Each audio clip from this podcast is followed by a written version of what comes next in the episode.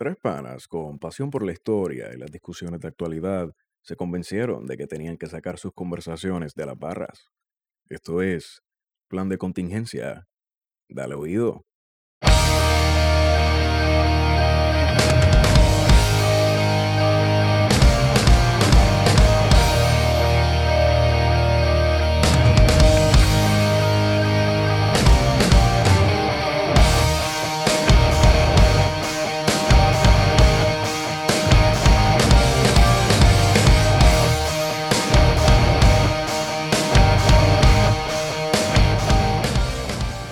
Amigos y amigas, este es el décimo primer episodio del plan de contingencia. Plan de contingencia era un podcast donde tres panas se sentaban a discutir alguna que otra cosita de lo que pasa en la actualidad puertorriqueña un viernes. Pero hoy estamos reunidos en un domingo, Día del Señor, Amén. del Señor Papelón. Así las cosas, me encuentro con la grata presencia de Warionex Padilla Martí. Hola amiguitos. Hola, hola. Hola amiguitos, saludos cordiales amigos. Y también me encuentro con la presencia de Esteban Gómez. Saludos, buenas noches. Esteban Gómez tiene una piel asquerosa.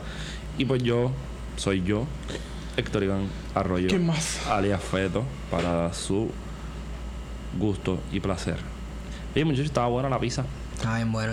La pizza rusa. Era pizza rusa. No tenía nada de ruso. Yo no sé, las cenizas de la burguesía, sí, pero una pizza de orégano y Y aceituna. aceitunas negras y Yo esperaba ver caviar y pepinillo. salchicha italiana. Mostaza. Mostaza. Mostaza y cáscara de calabaza, una cosa así bien rara. Anyway, esta semanita estuvo bien interesante. Uf, que sí que. Bien papelonera. Este, Oye, no tenemos descanso en Puerto Rico. Sí, como diría este, el bajista Jorge Raiza, bajista de Fiera La Vega, Puerto Rico, cuando no es sequía es huracán. Brutal. Este, bueno, nos encontramos grabando desde la trinchera, para esos que siempre hablan de la trinchera. Próximamente nos, nos vamos a movilizar por un tiempo indefinido. ¿Hacia dónde, Wario?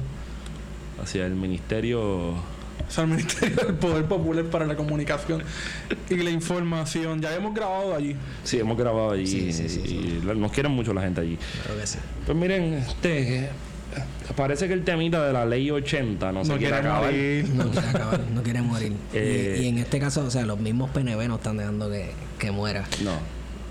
Parió. ¿Qué pasó? Zumba, dale. no sé. Bueno, este Tomás Rivera Chávez y la guerra que tiene con el PNP, con las bases del PNP está intensa. Este. Yo, yo vi un meme el otro día. Este.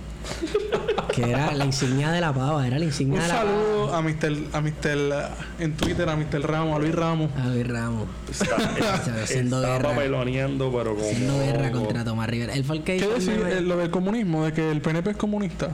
No recuerdo. Yo lo que sé es que el, yo vi un meme con la insignia de la pava y decía Tomás Rivera Chats. El mejor popular. Eh, una cosa así, basura. Una tontería. hay mucha gente en chisma, pero a la misma vez es importante notar que hay mucha gente, incluso del mismo PNP, que se está dando, parece, que se está dando cuenta este, que esta administración está asumiendo unas posturas, si así se le puede llamar, asumir posturas indefendibles, hermano, y que tal parece que no hay ninguna ruta y no hay ningún plan. No, no, y no. Cada vez más, eh, cada vez, cada día es más claro. Todavía no, o sea, lo de la ley 80, por ejemplo, todavía no, no, no, ha- no hay forma de cómo tú defender y justificar la eliminación de la ley 80 bajo la premisa de que eso va a crear empleo. O sea, todavía no se sabe cuál es la necesidad de eliminar esta ley y no pudieron convencer a Tomás Rivera Chat de ello, ni a cinco senadores más del PNP para hacerlo. Que son los que en las grafiquitas estas hechas en, en Paint En Pain le llamaron traidores. le llamaron traidores. Es, es interesante porque estábamos comentando los otros días que estábamos escuchando el iracundo programa de Luis David Colón Uno de los mejores programas de comedia. consistentemente. Sí. Es la mejor sátira. eh, eh, de Lo siento por Néstor Duprey, nunca lo he podido escuchar, porque es que yo siempre escucho la comedia de Luis David Colón. Sí. Eh, es cuando la sátira Pero si yo quiero análisis realidad. serio, pues yo escucho a Duprey, pero Sí. cuando estoy estresado, pues. Yo no sé por qué David Colón tiene ese horario, porque fácilmente, fácilmente puede competir con Raymond y sus amigos. Claro que sí. La cuestión es que, pues, Ricardo Rosselló pensaba que tenía la cosa planchada y que le iban a funcionar como sello de goma para la derogación de la ley 80, Oh, sí, sí. con lo que, lo que ha sido fichas de tranque para la, digamos, aprobación de un presupuesto balanceado, neutral, ni de izquierda ni de derecha. Objetivo. Objetivo. Y científico. Y todavía no sabemos cuál va a ser la respuesta de la Junta de Control Fiscal. Digo, pero ya, él dije, ya ellos dijeron que si no derogaban la ley 80, pues entonces había que Pero sí la eliminaron retro- eh, retrospectivamente, ¿no? Pero la eliminarla definitivamente no ha sucedido. no sucedió. No sé eso, ahí estoy medio confundido. O sea, la propuesta original de eliminar la ley 80 por completo, eso no sucedió, Eso no no, pasó sucedió. porque la, el- aunque la Cámara sí lo aprobó, el Senado no aprobó. El Senado lo que había propuesto era una contramedida eh, que era eliminarla eh, contra, eh, sí, gradualmente. gradualmente, exacto. Sí, pero la cuestión es que hubo cinco personas que Entre ellas la comunista y traidora. no porque la son, voy. no, no porque son son son cinco senadores a favor de Rosselló. Son 20 con Tommy Rivera Chats. Wow. Sí. O sea, el tipo tiene el Senado en el bolsillo. Sí. Pero es que eso es parte del mismo, o sea, de la legislatura. O sea, ¿para qué existe un sistema republicano de gobierno? Porque somos venezolanos, ¿no? Vamos vamos a vamos a, a- Repu- espérate, que aquí hay, a un definir sistema, eso. aquí hay un sistema republicano de gobierno. Si eso de las repúblicas no son de cosas de gente comunista, bananera. bananeros, etcétera. Sí, de carrito sandwichero. Lo que pasa es que aquí siempre hemos di- en este programa siempre hemos dicho que el PNP se comporta como un partido estalinista. Sí, partido, sí, Un partido gobierno central. que, que se creen que son, son el- que cuando llegan al gobierno son el único partido en el Sí. poder y que tienen el control absolutamente de todas las instituciones. Sí, lo que Jay el- Fonseca llamaba banquete total. El, Me gusta más centralismo. Pero el centralismo, sí. el gobierno es el partido y el partido es el gobierno. Y las dos cosas son unas inseparables. Y no se diferencia. Es como no la Santísima. Trinidad, pero esta se puede definir mejor. Aunque sabemos que hay unos intereses eh, particulares de Tomás Rivera Chaz aquí, es que la realidad del caso existe un sistema republicano de gobierno, una separación de poderes. Vamos a definir eso, que es un sistema republicano de gobierno. Nosotros estamos bajo lo que sería un sistema republicano de gobierno de corte presidencialista. Lo que pasa es que la figura de... Que no, que la figura del jefe de Estado y jefe de gobierno recae en el gobernador, En el gobernador. que es electo bajo el sufragio universal, digamos, el voto popular. Ahora bien, las elecciones. las elecciones, exacto, en otras palabras. También ese, esa, el sistema republicano en general busca crear lo que diría Wario en tremendo español, el Castilla la Vieja, check and balance, o pesos y contrapesos. Que es que hay una independencia entre los, tres, entre los tres poderes, la rama ejecutiva, legislativa y judicial, y los tres existen para poder fiscalizarse unos al otro. En Que teoría. En lo que, se, teoría. que lo que se supone, eso se supone que sea para prevenir una centralización del poder.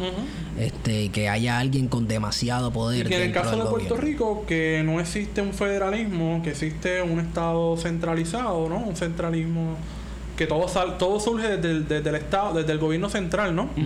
Eh, Sobre todo la corrupción. el efecto de la corrupción. Pero por ejemplo los municipios que son una creación del gobierno central, Sí, de la legislatura. de la legislatura, pues entonces siempre la figura del gobernador ha sido una figura autoritaria, por así decirlo. Sí, como y dice. que venga alguien como Tomás Rivera Chávez a ponerle control, a llevarle la contraria, por así decirlo, pues representa una amenaza para el partido de gobierno del PNP.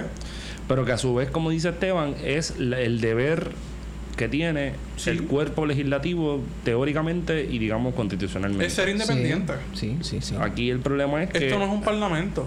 aquí que el problema es que aquí la fotutera y lo- los reales, o- ¿cómo eran los auténticos? Auténtico. ¿Te acuerdas de esa? Sí. ese. Sí, este, pues Los Pava Clinton.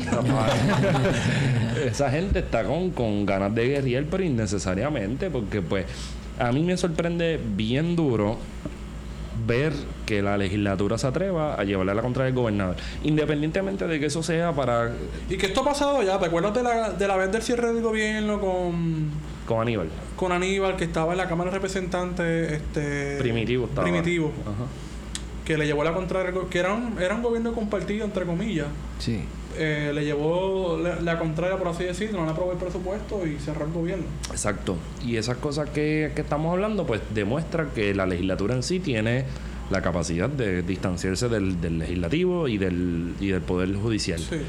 Pero a lo que yo sí creo que, que podríamos hacer un análisis bien bobito es que yo creo que esto no podemos fantasear con que realmente están ejerciendo su criterio propio, No. sino que yo creo que también están buscando la viabilidad de mantenerse como opción electoral en el 2020. Y más Claro, que eso, ¿tú no crees obviamente. que es forzar a la Junta de Control Fiscal actual? Crear una crisis política. Sí. Sí. O sea, es decir, que la Junta de Control Fiscal tenga que actuar, tenga que meterse y hacer uso de sus poderes que están facultados por ley, de intervenir en la legislatura, de tomar acciones legislativas, de derogar una ley, por ejemplo. Pero, por ejemplo, y no lo quieren hacer porque eso tendría un costo grande para la Junta de Control Fiscal. pero para hacer qué, o sea, con qué objetivo, este, para crear una visión, este, populista de que nuestra legislatura Uh, eso es sacó la cara por sí, nosotros, ¿verdad? Sí, lo de Tomás Rivera Chávez es populismo puro. Pero ¿tú crees que también él sí verdaderamente tenga roces y problemas con el gobernador y con el estilo de... Yo creo que siempre ha tenido roces con el gobernador. Yo, Yo- pienso que sí. Yo creo que el gobernador llegó ahí porque fue creado por una cam- figura por- de consenso. por campaña, una campaña de medios, un, Sí. eh, eso es sembrado, es hecho acá. Y es el hijo Y entonces, de papi, eh, es sí. Baby Dog. sí, entonces Baby Doll llega al poder porque lo vieron viable. O sea, vi- eso fue una guagua. Yo me monto con él porque tiene Tenía el la momentum. Tenía Claro, torta, tenía la- y, y tenían el aparato político para mover este, esa torta. Sí, entonces se le vieron un cierto carisma y se montaron en la guagua, pero de que realmente pensaran que el tipo está duro, Ajá. que era viable y que el tipo los iba a hacer ma- mantenerse en el poder por más de cuatro años, yo dudo que ellos pensaran Y en yo eso. creo que pues, en realidad pasó lo mismo con Alejandro García Padilla, de que él fue un candidato fabricado. Pero con Alejandro García Padilla, el derrumbe del gobierno no fue tan rápido. Yo estaba escuchando el programa de Luis Dávila Corona esta semana y llegaba a la conclusión, diablo, el gobierno, este gobierno no dura un año. No, Y ya Luis Dávila Corona está bajando línea de que, mira, este gobierno no sirve, que qué pasó aquí, se le derrumbó toda la estructura mediática al gobierno.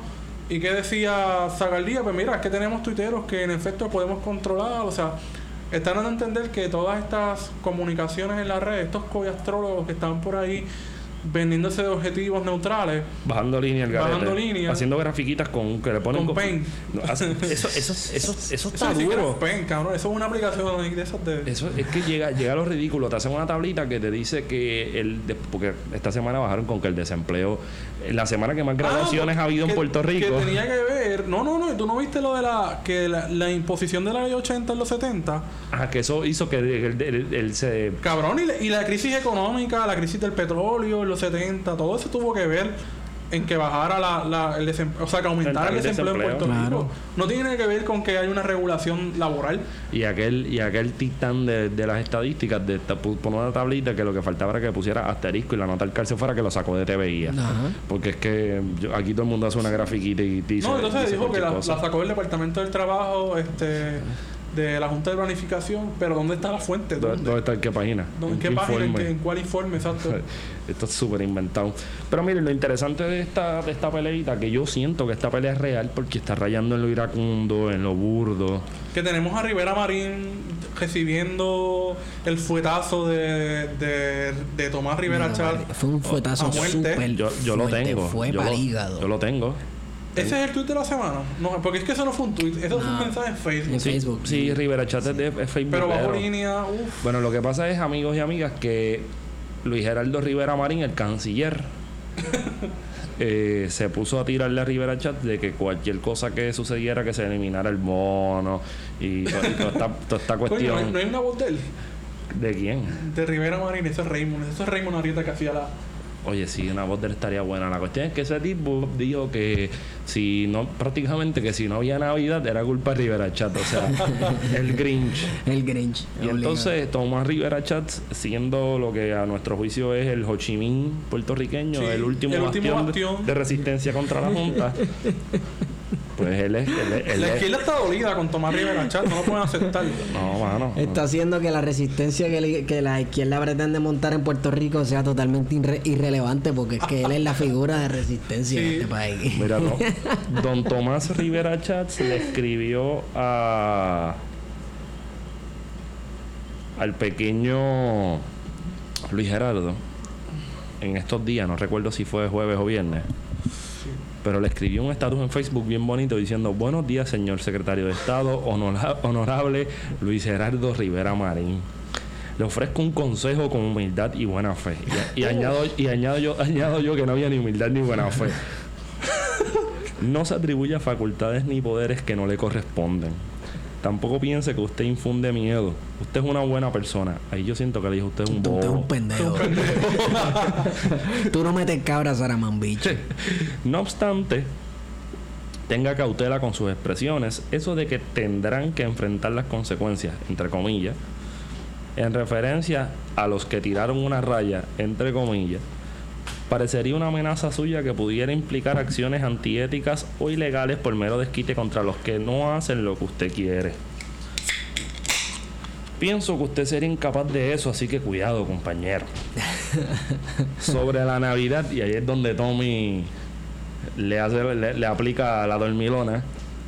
Sobre la Navidad, lo que sí tendrán una muy feliz Navidad son los que usted le aprobó un contrato muy jugoso y raro. De los de Higgins. Recuerda el contrato del ayudante del señor Higgins en la AEE. Para esos, gracias a usted, todo el año es Navidad.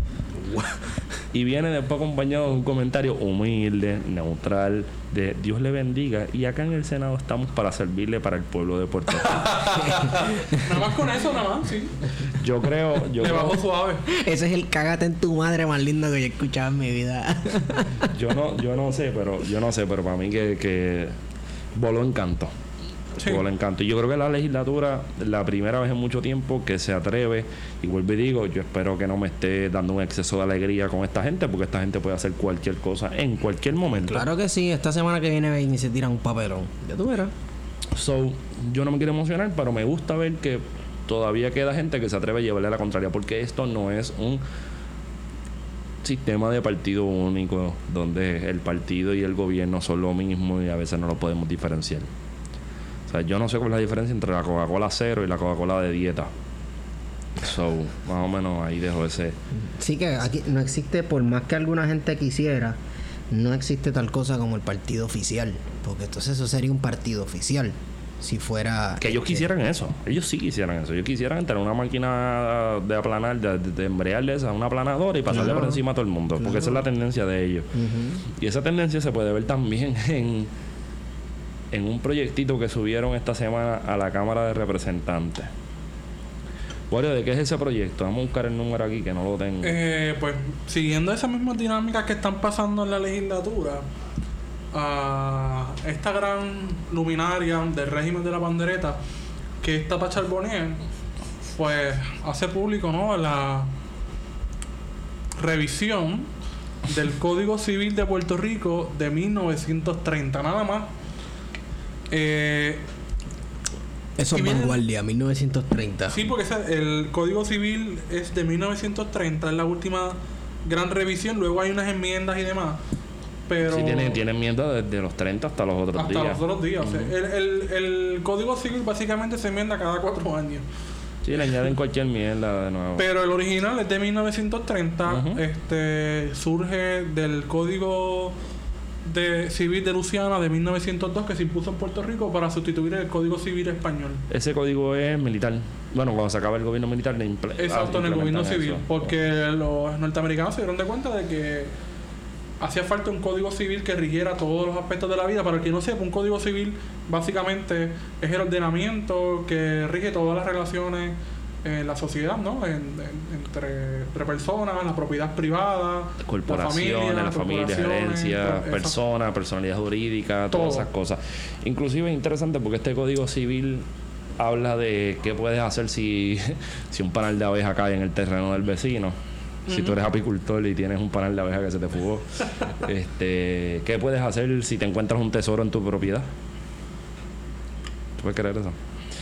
Pero es interesante porque inclusive se puede ver el desarrollo de qué era lo que era importante para la sociedad puertorriqueña desde los años 30. Uno podría ser Que recuerda que la, la- la sociedad de 1930, para empezar, es una sociedad patriarcal. pobre, pobre, en 1930 todavía no existía el sufragio femenino, no es hasta el 35 que se logra el sufragio femenino y universal. O sea que estamos a, a cinco años antes, todavía no existía esa visión. Eh, uno de los grandes problemas va a ser siempre el problema del adulterio, el divorcio, el concubinato, Herencia. herencia, eh, los hijos fuera del matrimonio. Que es interesante porque yo creo que un- una época que se debe estudiar a la luz de ese código civil sería, por ejemplo, cuánta gente se casaba en esa época. Sí. Porque cuando tú ves tanta insistencia en los hijos naturales, los hijos fuera de matrimonio, este, cómo van a heredar si existen hijos fuera de matrimonio, qué sé yo, pues significa que entonces hay una posibilidad de que aquí nadie se está casando y está repartiendo hijos por la el gente estaba amancebada. Tal Fíjate, parece. Recientemente estoy leyendo un libro de Picó que se llama Vivir en Caimito. Y Picó sabe que utiliza mucho la- los libros de novedades. Y una, muchas de las, de las discusiones ahí son giran en torno a eso, ¿no? A, a los hijos fuera de matrimonio, la corteja, eh, el adulterio, cómo probarlo, este, gente que está viviendo en parejas de, de, de hecho, ¿no? Este, Sí, parece de hecho. eh, son una constante en la década del 30. No solamente en Caimito, también en el libro de Voces de Santurce también se menciona mucho, Sí, sí. se sí. menciona mucho eso. Tal parece que la legislación estaba dirigida a encajar la familia puertorriqueña a este esquema tradicional Tradicional. de hombre y mujer casados. Dos claro. Pero que no era tradicional, porque si vemos la clase política siempre estuvo envuelta en escándalos de, de adulterio. O sea, Pero cuando claro. Esteban planteaba esta semana que el PNP está hablando de adulterio, cuando en el, el PNP es una institución que está llena de adúlteros, De y nos vamos a dejar llevar por, por el término. Los escándalos también. O sea, Co- constante, o sea, el mismo, el mismo gobernador tiene un escándalo ahí feíto de... Anyway. Bueno, no sé, eso fue lo que... No sé. Ahí lo- entre los puntos importantes a discutir sobre las posibles enmiendas al Código Civil, que dicho sea de paso, yo pienso que debería desaparecer prá- prácticamente en su totalidad. Por Mira, la- el Código Civil es como una charia, pero civil. Pues La charia regula los aspectos de la vida desde la visión religiosa Sí. Del Islam y el Código Civil puertorriqueño quiere regular absolutamente todo. O sea, estamos sobre legislados en esa materia. Pues mira, en, en el caso de lo que el régimen de la pandereta quiere impulsar, porque vamos, Tata Charbonnier no tiene la capacidad de hacer un código civil No, solo, ella abogada y preside la Comisión de los Jurídicos, que eso está más cabrón todavía. que eso no se da en el vacío. No. No, eso no se da en el vacío. En el primer punto, prohíbe los matrimonios de menores de 18 años y solo podrán contraer matrimonios jóvenes entre 18 y 21 años con el consentimiento de los padres o tutor. O sea que luego de los 21 años, pues te puedes casar sin permiso de tu país y de tu Exacto, maíz. está free for all. Pero hay un segundo punto que es interesante, que es extender a los no nacidos los derechos de los nacidos. Y eso hay hay que mirarlo con detenimiento.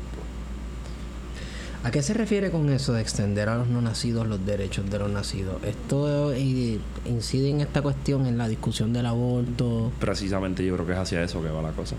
Porque eso está raro. Yo escuché en radio a Carlos Pérez, creo que es el sacerdote que le cobra un peso al año a, Ajá. a, a Charbonnier por ser asesor de ella. No, literalmente, literalmente le cobra un peso al año, el valor nominal de un dólar por, por ser asesor.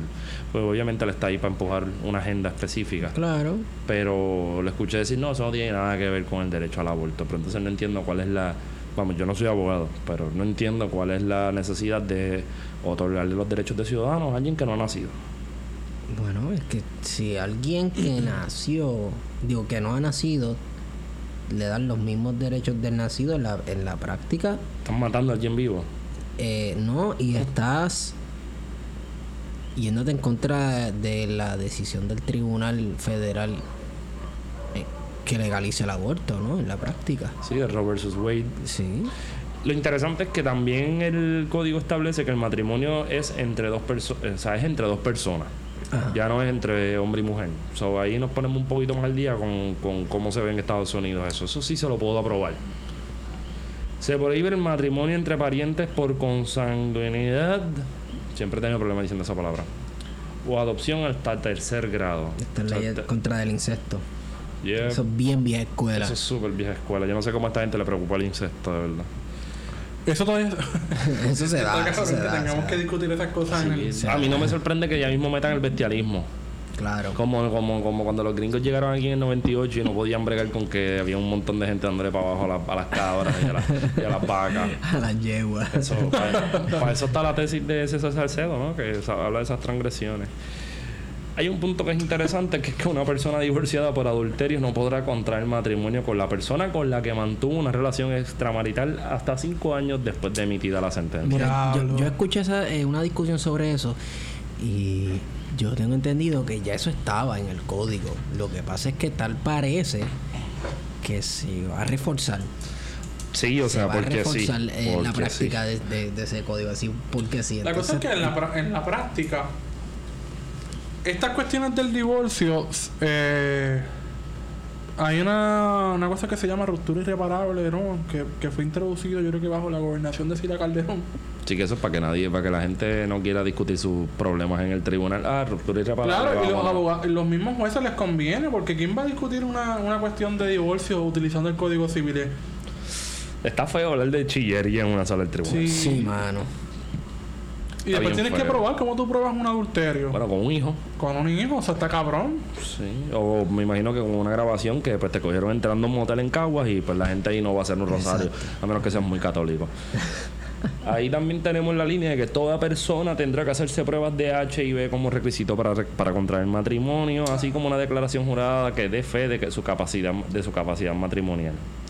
El documento detallará profesión, información sobre matrimonios previos y la forma de disolución de ese vínculo matrimonial. ¿Por qué esta cuestión de la información acerca de matrimonios pasados? O sea, ¿por qué el énfasis en eso? Yo nunca he entendido eso. Yo no sé. Yo siempre pienso que cuando tú estás con alguien, tú empiezas de cero. Claro, pero, Pero- pero ¿por qué es asunto del Estado? Porque si se casa, si se casa de nuevo, dentro de la misma jurisdicción, pierde la ciudadanía. Por eso, no sé. No. No, pero en verdad es así, pasa, pero no creo. William, por eso William Elías, el padrote de Fajardo, nunca se casó. qué caballo. Caballo, ¿verdad? Entonces, en el caso de las sucesiones, el proyecto reduce el número de testigos que un ciudadano necesita para hacer un testamento. No sé cuántos era actualmente, pero pues parece que ahí volvemos a la cuestión de la propiedad privada y el patrimonio de la gente, a ver qué carajo van a hacer con él. Sí. Aumenta la capacidad para que una persona tenga la libertad de disponer hasta la mitad de sus bienes mediante el testamento. Volvemos que parece que el testamento es importante de nuevo, como Sí, en los años ujú. 30. Y se equipara a los cónyuges con el resto de los herederos. Eso está muy bien. Eso, y eso favorece, eso favorece, no sé, este, supongamos que los herederos no son hijos o sí son hijos y la cónyuge en ese momento no necesariamente es la madre de los hijos y no se toma en cuenta a esa persona. Este, al momento de repartir herencias, tal parece que sí que hay una preocupación que entiendo totalmente porque la había en los años 30 por esta cuestión de los hijos extramaritales y las personas que quedaban abandonadas una vez moría el protector entre comillas de ellos, ya fuera el padre o lo que sea. Así que no, ¿sabes? No lo veo mal. No lo veo mal. Yo, que qué sé yo. En hay, verdad, hay unas cositas ahí que, que están de más, por ejemplo, lo del adulterio, que Wario hablaba ahorita de, de esta cuestión de codificar un estilo de ley sharia. Y Tata Charbonnier estaba hablando de que ella admite y se enorgullece de que los asesores de ella para este para revisar este código penal pues sean cristianos y mano el gobierno es se supone que sea de todo el mundo es de todo el mundo. Y si tú eres cristiano y a ti te escogieron como asesor o te contrataron por eh, Sí, que ¿dónde no sea porque que no sea porque eres cristiano vamos se supone que sea porque eres una persona competente en esos temas. Que está dura. tienes la exacto que tienes la capacidad de hacer este política pública. Y está bien tu, tu creencia no me importa. Lo que yo me preocupo es que tú no trates de codificar tu creencia en mis leyes. Pero ¿por qué, tienen, ¿por qué tenemos que hacer toda la trágatela? ¿Cuál es la necesidad? no sé Porque vamos, hacerle para hacerle cumplir también con la con ese Con un elector- ele- eh, sí. eh, público electoral que votó que, que es del régimen de la bandereta Sí, es que no creo que. Yo dudo que esta gente viva por el código, por la, o sea, siguiendo el código este civil. Pues mira, por ejemplo, yo conseguí en un artículo de primeras horas de hace 10 años las 10 leyes más absurdas que existen en Puerto Rico. wow y no las voy a leer específicamente, pero de aquí se menciona que se sacan de un libro llamado Los Delitos Especiales de Puerto Rico, publicado por el juez superior Abelardo Bermúdez Torres. Y siempre, yo sé que hay unas leyes estúpidas en el mundo, pero en Puerto Rico, pues. En Puerto Rico está prohibida la corrida de toros. ole Sí, porque es que nosotros hemos visto Sí, muchas plazas de toros. Sí. Tenemos una plaza de toros. que no te vas a equivocar arriba suroeste yo he visto cosas medias bastante cercanas a. ¿A corrida de toros? Sí. Ok. ¿Cómo así? ¿Por qué? Cuéntame. Pues de esta parte del suroeste hay varios este, granas de, de ganado, Ajá. sobre todo en Laja, y hay eventos de. ¿En serio? ¿Clandestino? Sí. Eso estaría bueno estu- Wow, un estudiarlo. documental de Vice. Por otro lado, también es ilegal vender dul- dulces que simulen ser cigarrillos. Diablo, pues yo to- toda mi vida estuve comiendo de eso. Pues si yo, los chicles Park que eran más estiraditos, yo hacía como si fueran cigarrillos. Sí. Había unos chicles Park que eran más larguitos. Sí, No, eran los blondies, los Park, no eran los blondies. Uno hacía que como si fueran. Y las pategallinas también como si fueran cigarrillos. ah. Es un delito menos grave vendérselos a menores de edad a menos de 100 pies de una escuela o una, un centro de cuidado de Y todas niños. mamás que vendían dulces en la escuela. Las personas que la persona que resulte convicta puede ser castigada con una multa no menor de 150 dólares por una primera convicción y trabajo comunitario o con una multa de 500 por una segunda convicción. Estamos hablando de vender un dulce que parezca un cigarrillo. Exacto. Este sí que me sorprendió porque esta no me la esperaba. Pero ven acá, ¿no sería mejor? No. No, no. en Puerto Rico es ilegal el despalillado de tabaco. No. ¿Cómo así? Y dice, en Puerto Rico ya no se siembra tabaco como los tiempos de antaño, pero se prohíbe el despalillado casero. La ley dice que todo cosechero, dueño o patrono dedicado al despalillado de tabaco que proporcione la hoja a uno o más obreros para ser fermentada, despalillada, secada o empacada en su domicilio, incurrirá en un delito menos grave, apareja de una multa de 100 dólares mínimo y 500 máximo, o en su defecto una pena mínima de 30 días y una máxima de 6 meses de cárcel. Está bien, porque eso para que no te llevaras el trabajo a tu casa. Gente pueden seguir robando fili sin problema en su casita. También hay una cosa media rara. Tú sabes que en Puerto Rico a Esteban este tema le interesaría mucho. Es Ah. que pues los animales exóticos, por no decir ilegales. Ilegales, claro. Pues en el 1965 se prohibió tener piraña. ¿Qué? ¿En el mil qué? 1965. Pero ¿por qué piraña? No me jo- Bueno, es que ese yo... No sé, eso no tiene explicación. ¿Cómo Yo tú no- consigues eso una piraña? Intenté buscar una explicación, pero no, no encuentro No. ninguna. ¿Cómo tú consigues una piraña? No sé. Si usted colecciona animales raros o exóticos y tiene un tanquecito con pirañas, entrégalas porque puede ir preso.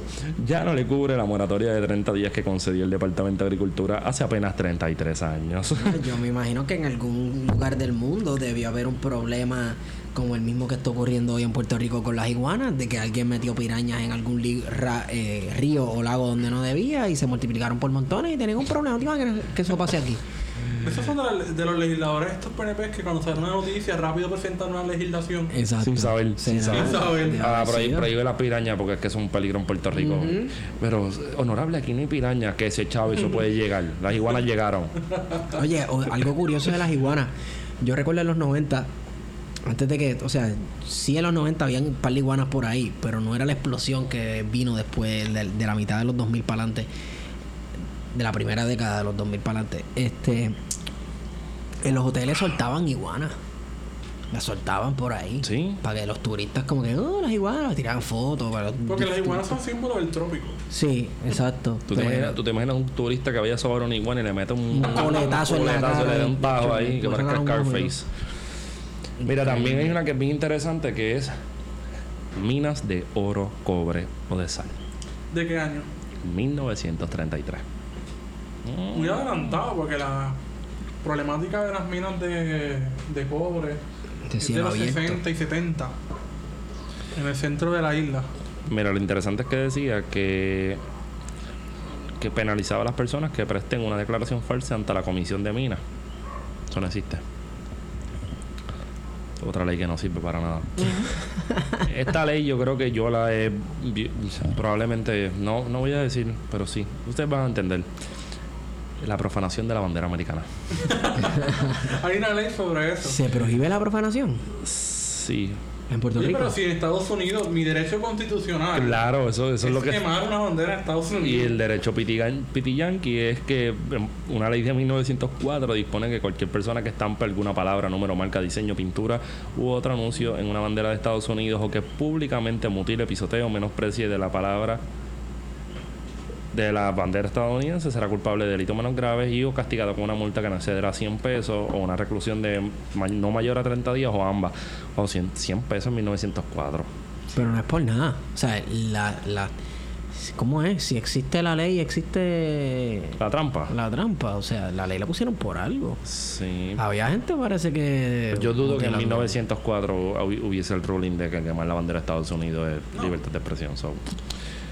Eh, aquí también sale que eh, el acopio de, de materiales en los márgenes de las carreteras. Pues, si usted de esas, dice primera hora, estoy citando a primera hora, si usted de esas amas de casa que tienden la ropa en la verja al borde de la carretera, comete un delito menos grave. ¿Qué? Y bueno, eso si va a remodelar la casa, no echa arena o piedra en la acera, también es un delito menos grave. Este los violadores serán castigados con una multa no menor de 5 dólares ni, ma- ni mayor de 25 dólares por cada día que persista la violación. yo creo que eso nunca lo han hecho. En mi vida he escuchado yo de un caso así. Hay una que está bien pendeja, pero me encantaría, y es que en Puerto Rico tú no puedes estorbar el... No puedes hacer estorbo hípico. O sea, que no puedes salir corriendo desnudo como la gente hace en, en Europa en un, juego, en un juego de streaking, en un juego de fútbol, porque aquí te van a meter mm, este, de 5 a 10 años de cárcel, una multa de mil o cinco mil o ambas. Me imagino que por esta cuestión de exposición deshonesta. ¿Verdad? Pues sí, no sé. O sea, en Puerto Rico no. O sea, tú no puedes hacer un estorbo público. Tú no puedes ir y, y- y paralizar la carrera hípica. Primero, porque si un caballo eso te coge, te va a baratar. Y segundo, pues porque no sé. Pero entonces también estos dos últimos que son interesantes, que no puedes disponer de cadáveres de animales en tu casa, porque no sabes si tienen algún tipo de enfermedad contagiosa, lo cual eso pues me parece bien. Sí, y, sí. y que está prohibida la pesca comercial en los lagos y los embalses. Total, hay que ser bien porquito para irse a un lago y coger un tucunal o unas tirapias de esas asquerosas que saben a fango. Una chopa.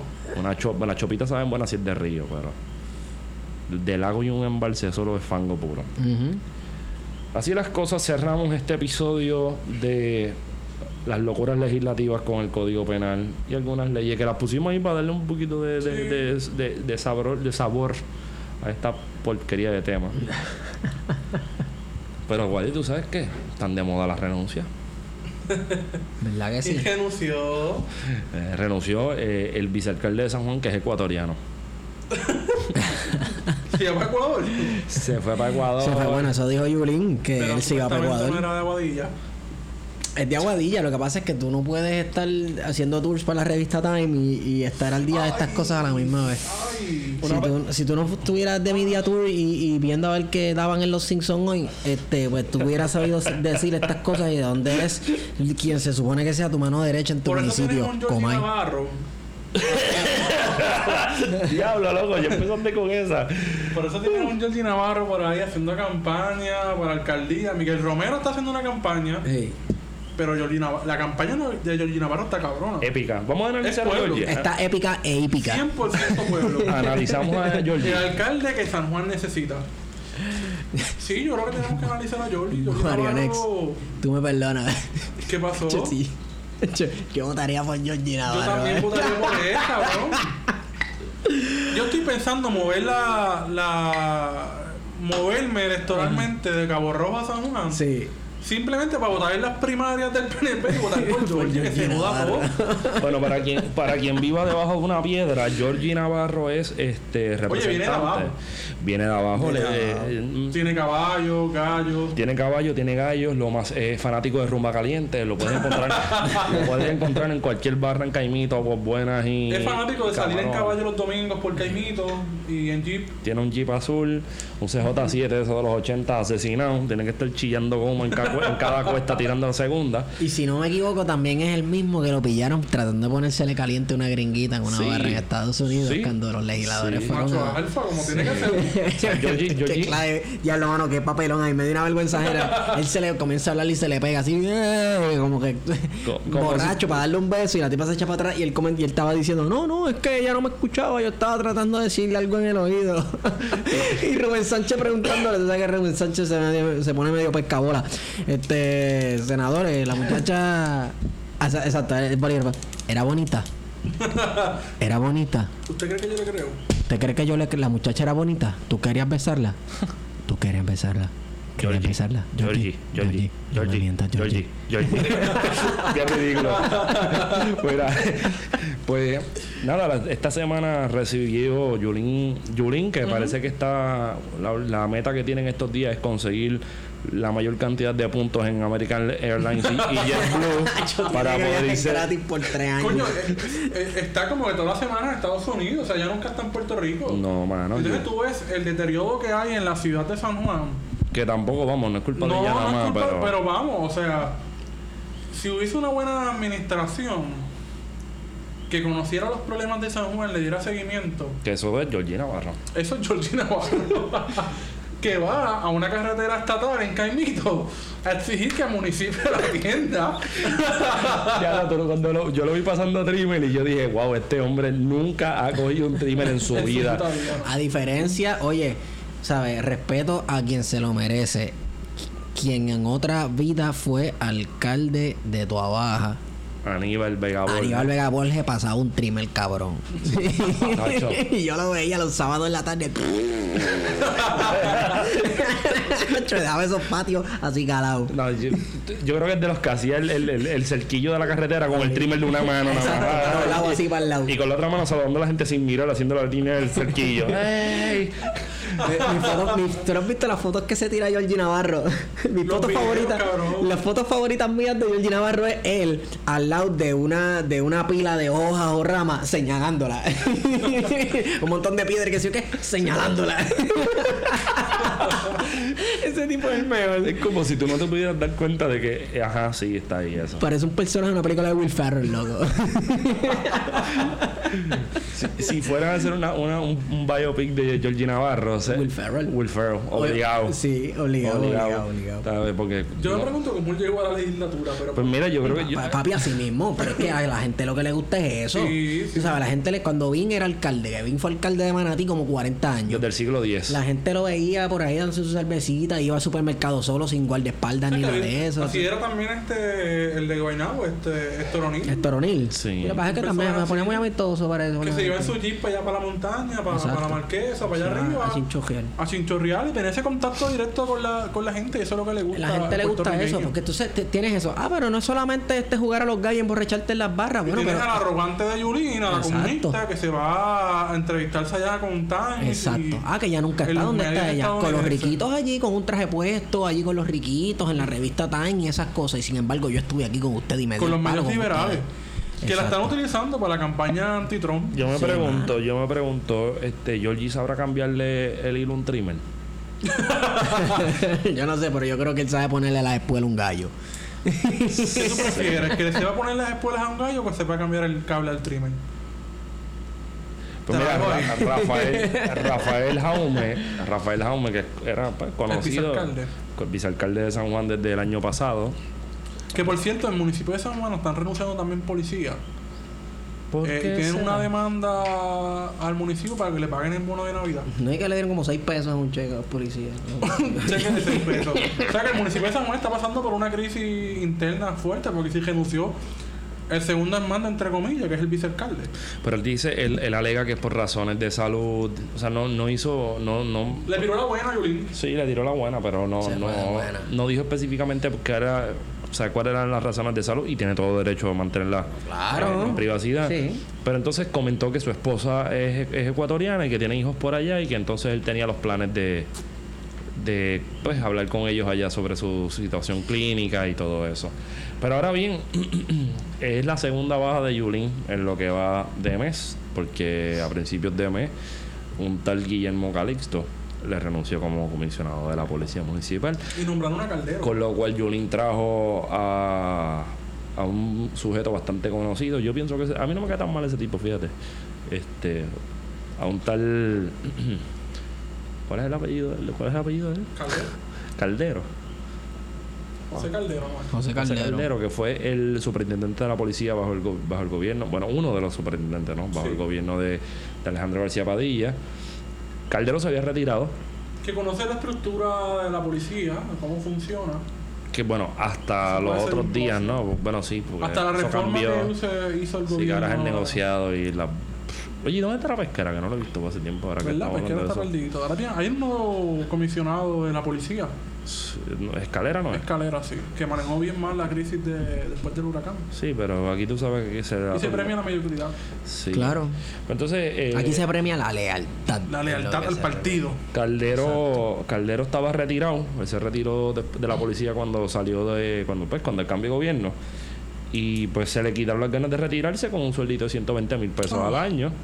Que a quien le amargan 120 mil toletes. Dito. Nadie, está pelado. O sea, está ganando más que la alcaldesa. O está Claro. por ahí más o menos. Pero lo que Caldero nunca va a poder conseguir es los puntos de JetBlue.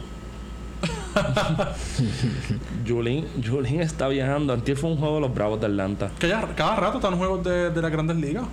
Luego yo no sé qué es la que hay ahí. Toda la semana eh, metido en un juego. Pero entonces hay gente que critica a Yulín porque viaja mucho. Yo no la critico por eso, yo la critico como la mala gestión que está haciendo en el municipio. Ah, no, no, de yo, San Juan. pero yo no lo digo por ti, papá, no lo coja, no coja lucha. Este, hay gente Yo, que. yo la critico porque viaja mucho, porque es que ella no puede estar en más de un lugar a la misma vez y si ella la eligieron para hacer algo, para Bueno, hacer un pero si trabajo. puede estar- ella puede estar en Estados Unidos y hacer una buena gestión administrativa desde allá. Tú sabes que yo quisiera ver a un. Pero no lo está haciendo. ¿tú sabes a quien yo quisiera ver que, que vaya, que critique que Yulín viaja mucho? Ajá, A ver si iba a Villa de verdad. ajá. A ver, Nazario.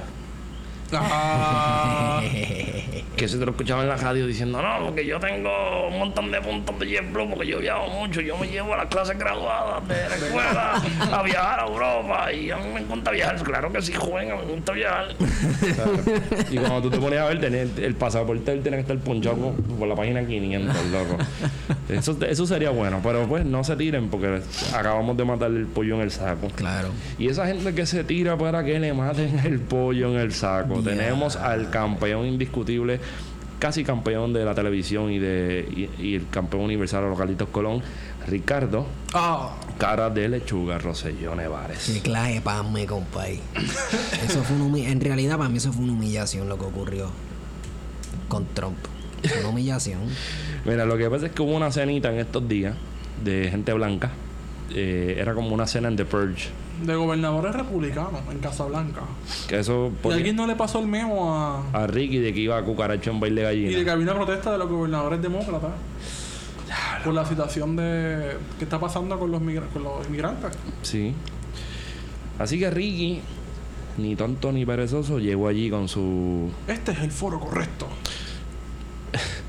Oye, tú no le traes a- el tema de la estadidad a un gringo white supremacy cuando está comiendo. Tú no le traes el tema de la estadidad en, en una conferencia de gobernadores republicanos, loco, porque es que... Cuando la política de Trump es antilatino. Y Exacto. cuando Puerto Rico, si fuese un estado, sería un estado latino. Exacto. Yo no sé, mano, que ustedes piensan. Cuya de eso? composición no es blanca. No, bueno, si tú vas al censo aquí hay mucho blanco. Si te das, ¿Cuál fue el censo el del 2010? Que todo el mundo era blanco aquí. Todo el mundo era blanco. Desde 2000 para acá, todos, so- todos somos blancos. ¿Qué ustedes piensan de eso? Pues mira, yo creo que para Ese suspiro empezar, tuyo estuvo fuerte. Fue como que. sí, para empezar, yo creo que es la primera vez que, que un gobernador le plantea tan directo a un presidente de Estados Unidos la cuestión del estatus. O por lo menos en tiempos recientes que yo O en tiempo reciente. Y que tengamos constancia documentada en un video. Y que esté grabado. Ahora es bueno porque la cuestión de que todo el mundo tiene acceso a la información, pues vamos a hacer un papelón y ya está puesto en YouTube en cinco minutos. No sabemos, a lo mejor Muñoz Marín lo hizo, pero no tenemos el, el- el video del papelón, ¿verdad? Pero en este caso sí lo tenemos. Y lo triste del caso es que a mí me parece bien que lo haya traído, fíjate. Que si, si él cree en la estadidad, pues yo creo que hay que llevar la estadidad a todos los foros correspondientes. Ese era el forro, el, fo- el forro. Por el forro, perdóname, por el forro, por el forro se lo pasaron. Ese era el forro problema, pero- correspondiente. Pues mira, hizo el intento de... Una cinta de participación para. Gracias por participar. Yo- Los bizcochitos están en la salida. Lo, lo problemático de todo esto es que Ricky no vio que fue una burla. La respuesta no solamente fue una burla, fue una humillación, no solamente al gobernador, sino a los puertorriqueños, porque el gobernador, el presidente lo tomó a un chiste y los demás gobernadores le hicieron el coro también de Sí, reírse. se rieron, se rieron, se rieron de él. Y él, jaja, se estarán riendo de lo que yo dije o se están riendo de mí. Diablo. Mira, yo creo que aquí dos lecturas que se pueden hacer. Por lo menos las más conflictivas. Una lectura podría ser que Ricardo Rosselló tomó el momento menos correcto para llevar esa discusión ante las personas menos correctas Esa es mi opinión. y tiró lo de la estadidad y el resultado fue que prácticamente se le rieron en la cara, le dijeron oportunista y pues le exigieron que le preguntó Trump a, a son de broma, porque yo no creo que haya sido, bueno, tripeando en serio, ¿no? Sí. Este, ah, pues si me va a dar la estadía, me puedes dar dos senadores republicanos. A la, cual la contestación de Ricky, yo pienso que Ricky en verdad pensó que estaban hablando en serio de estadía y le dijo que este iba a ser un estado Battleground. battleground, Sí. que no estoy muy claro de eso, pero esa sería una, una lectura. Se lo tripearon, lució bien feo, tomó el momento menos este, indicado para llevar el tema. Sí. Y está la lectura de personas radicalmente inestables como Doña Miriam. Oye, déjame a Doña Miriam por ahí quieta. Doña Miriam a veces Es mi tiene... referente político. Doña Miriam hay veces que tiene momentos de lucidez donde uno hace, wow, esta doña está clara y hay otros que te das cuenta de que no está tan clara nada y que te cogió pendejo otra vez. Pues Doña Miriam piensa que la estadidad está a la vuelta de la esquina y que la bola la pusieron en la cancha del PNP y que el PNP lo único que tiene que hacer es republicanizar, si, si, si esa palabra existe, al PNP. Wow. Porque Trump dijo, tú consígueme dos senadores republicanos que yo traigo la estadía. Eso no fue lo que él dijo, pero Doña Miriam interpreta eso. Claro. Yo creo que Doña Miriam eh, está haciendo ridículo. Igual que la vez que se trepó a poner las banderas en los Exacto. postes. Y que Trump dijo eso solamente para entretener el chiste un ratito. Porque es el tipo de persona que es Trump, que incluso en foros políticos donde se supone que hay un poco de, qué sé yo, no sé si decoro, seriedad, respeto, pues el tipo habla y dice lo que le da la gana y eso le gusta a mucha gente. Y es pues para vacilarse lo dijo eso. Yo no sé qué tipo de estado sería Puerto Rico si uno republicano o uno demócrata. Yo creo que Puerto Rico sería socialmente un estado de estos socially conservative, fiscally liberal. Como, ¿Qué como carajo es eso? este conservador socialmente en asuntos sociales, ¿verdad? Este, esta cuestión antimatrimonio gay, antilegalización de la droga, etcétera. Y liberar un votar chavo. En, exacto, en, en votar chavo, Sí, porque aquí exacto. hablan mucho de Porque no es de ni en programa, exacto. Pero entonces les encanta que el gobierno sea el que esté soltando el, cha- el dinero. Claro. Pero a la misma vez no, hay que cortar dinero en el- del gobierno. Sí. Sí. La cuestión es que la derecha estadista está bien loca, está tirando balas en la oscuridad a ver dónde da. Y yo creo que do- el diablo está en los detalles y a mí me preocupa mucho, por ejemplo, que le digan a Ricardo Rosselló que heredó una planta de energía eléctrica, porque así fue que dijo, pero realmente que heredó un sistema de energía eléctrica que estaba en quiebra antes del huracán Ajá. y que es tremendo gobernador, tanto así que le echó la culpa al huracán para sacarle chavo al gobierno federal. Si te están, si no, si nadie hace la lectura de que le están diciendo buscón al pobre Ricky, yo no sé qué es, loco, de verdad. Sí. Algo que Ricky tenía a su favor al principio esta cuestión del beneficio de la duda que le trajo el huracán. Ah, pero ¿qué hubiera sido si no hubiera venido el huracán? El huracán vino a destruirlo todo, a interrumpir en el plan del gobernador, pero ya cuando vaya pasando el tiempo que se le vaya acabando el término, ya esa excusa va, a- va a estar mandada a guardar hace rato, porque es que ha seguido metiendo la pata. Mm. Así que yo creo que eso es algo que no va a poder utilizar en una posible futura campaña. Entonces, Ricardo Rosello, si tú eres demócrata, ¿por qué tú te vas a un, corillo, un corillo de republicanos, brother? ¿Por qué tú no coges y haces, esto va a sonar bien idiota de mi parte, pero si Yulín se está prestando por una campaña liberal anti-Trump, ¿tú no crees que tuviera tu deber, como si, si tú tienes algún tipo de astucia política, era robarle el thunder a Yulín? Y hacer parte del frente, la cara del frente anti-Trump latino y puertorriqueño Exacto. y a la misma vez diciendo, ah, y, y la estadidad, o sea, si nos dan la estadidad vamos a hacer un battleground state que no les vamos a garantizar este legisladores demócratas, pero tampoco les voy a, garantizar que esto va a ser republicano siempre, estilo Idaho o algo así. Y Yulín supo aprovecharse del huracán y hizo como buena política que es, porque es una excelente política. Claro. Utilizó la coyuntura para su imagen a nivel nacional. Pero entonces, Ricardo Rosselló lo que hizo fue lo contrario, porque Ricardo Rosselló vino, se reunió con Trump para alabarlo, para suplicarle en lo más bajo que pueda hacer un estadista de, de mendigar en Estados Unidos, de decirle gracias Trump, cuando realmente sabemos que luego del huracán, la acción de Estados Unidos, del gobierno de Estados Unidos, fue pésima. La- esa respuesta después del huracán fue pésima y dio mucho que desear. Que si hubiésemos tenido un gobernador fuerte, hubiese estado reclamando, exigiendo y confrontando al presidente de Estados Unidos. No y lo mismo yo digo de la comisionada residente Jennifer Ah. González. Que ella piensa que la estadía está. Esa sí que era que la estadía está en la esquina. Esa está. Esa- ella piensa que, que el proyecto de estabilidad va a ser de aquí al 2021, vamos a hacer Estado. ¿Y cuánta gente tiene en el proyecto de, de admisión, en el acta de admisión? A ninguno. No tiene a ninguno. Necesitas. necesitas.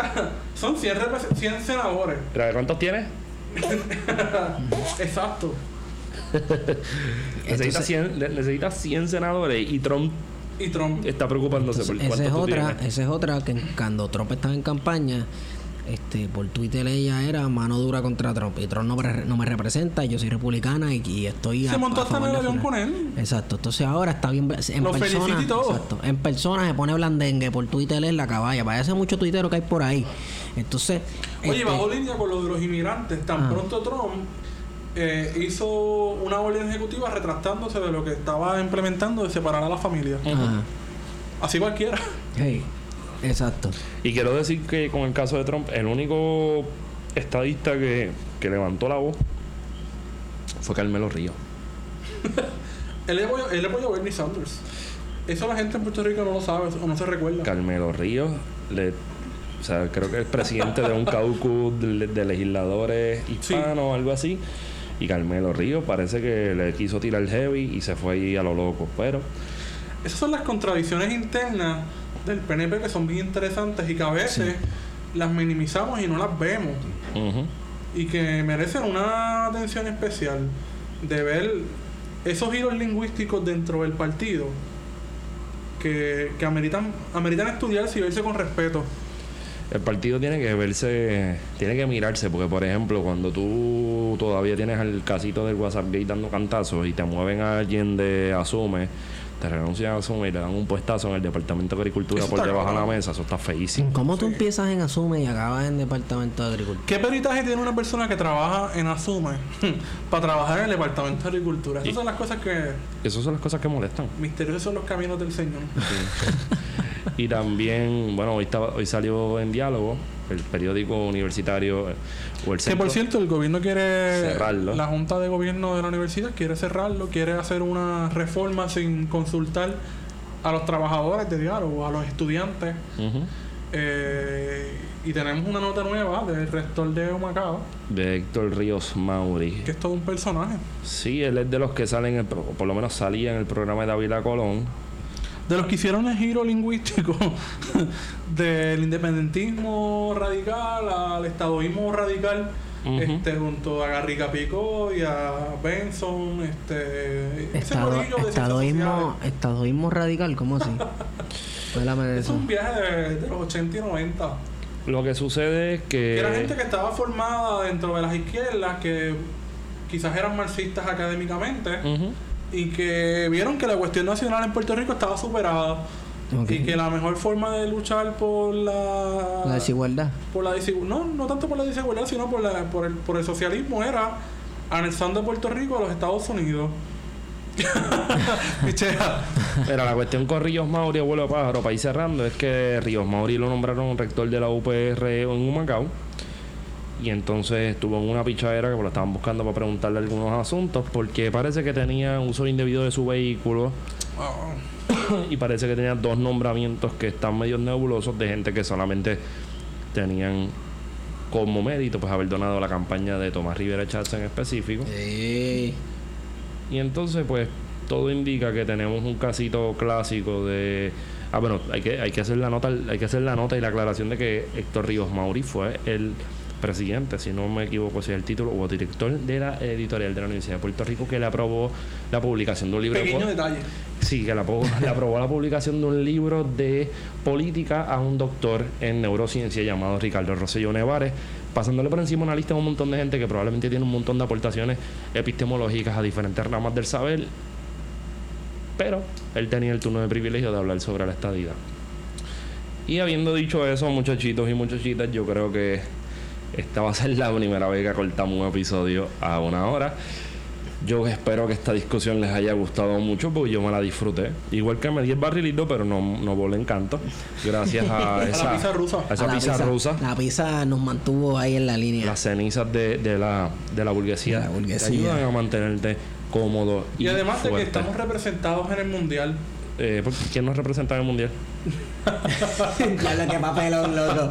Qué papelón. Yo me siento representado. Eh, Estados Ay, Unidos no clasificó hasta lo último. Colgado. Bueno, este Estebancito, ¿dónde te conseguimos? Estigoma en Twitter. Este, Wario, ¿tú quieres decir una cosita más? Sí, me siguen en Wario Candanga. Y yo tengo un mensajito que decir para esa gente que a veces nos escucha. Gracias por escucharnos. Nosotros siempre hemos estado conscientes que nos escuchan. Gracias por una hermosa noche auspiciada por Pizza Rusa y mucha cerveza. Hemos sido con ustedes. Plan de contingencia. Y mira, yo vamos a seguir bebiendo, ya terminamos temprano. Dale. Perfecto.